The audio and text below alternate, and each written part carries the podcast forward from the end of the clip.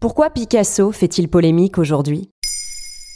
Merci d'avoir posé la question. Fondateur du cubisme avec le peintre Georges Braque, créateur prolifique de près de 50 000 œuvres comprenant tableaux, sculptures, céramiques, tapisseries, dessins, croquis ou estampes, Pablo Picasso est sans conteste l'un des artistes majeurs du XXe siècle. À la suite du massacre de la ville de Guernica lors de la guerre d'Espagne en 1937, il devient aussi un peintre engagé et un symbole de paix en réalisant la fresque du même nom. En 2023, plusieurs musées à travers le monde, dont le musée Picasso à Paris jusqu'au 27 août, célèbrent Picasso à l'occasion des 50 ans de sa mort. Mais les rétrospectives sur l'artiste mettent également en lumière les zones d'ombre de l'homme et créent la polémique. Il faisait déjà polémique de son vivant, non? Effectivement, Picasso était un peintre controversé tout au long de sa carrière, et cela pour plusieurs raisons.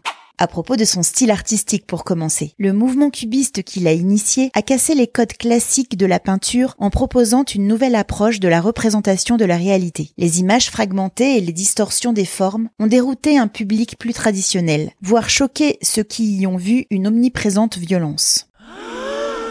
Les thématiques de la plupart de ses œuvres, comme la guerre, la sexualité ou la prostitution, ont aussi suscité de vives réactions. Les Demoiselles d'Avignon, par exemple, ont en leur temps provoqué un scandale. Les critiques l'ont qualifié d'horrible, d'abominable, de monstrueux, voire d'outrage à la nature, comme on peut le lire dans la revue new-yorkaise The Architectural Record en 1910. Peinte en 1907 et considéré comme la première création cubiste, ce tableau représente cinq prostituées, dont deux avec le visage couvert d'un masque africain. On a d'ailleurs accusé Picasso d'appropriation culturelle sur ce point.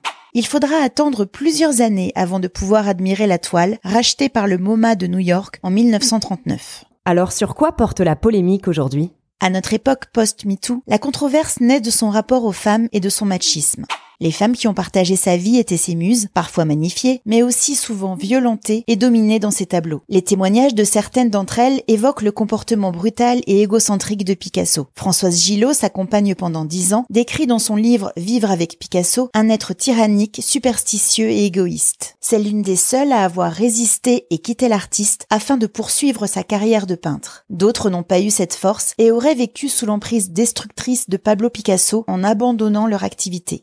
On dit qu'il interdit à Fernand d'Olivier d'exercer son métier de modèle et l'enferme quand il sort. Olga Koklova arrête d'être danseuse de ballet pour se marier avec lui et faire un enfant. La plus célèbre compagne de Picasso est la photographe surréaliste Dora Maar qui cesse son activité et sombre dans une profonde dépression.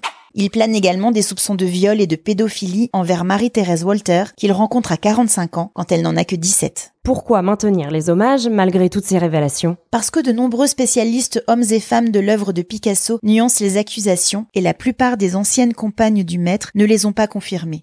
En 2022, le musée Picasso de Barcelone a organisé un séminaire sur le rapport du peintre avec les femmes. Des débats contradictoires ont pu être engagés et il est fort probable que d'autres initiatives de ce type voient le jour tant la vie privée de Picasso est devenue indissociable de son œuvre. Séparer l'homme de l'artiste n'est pas toujours facile.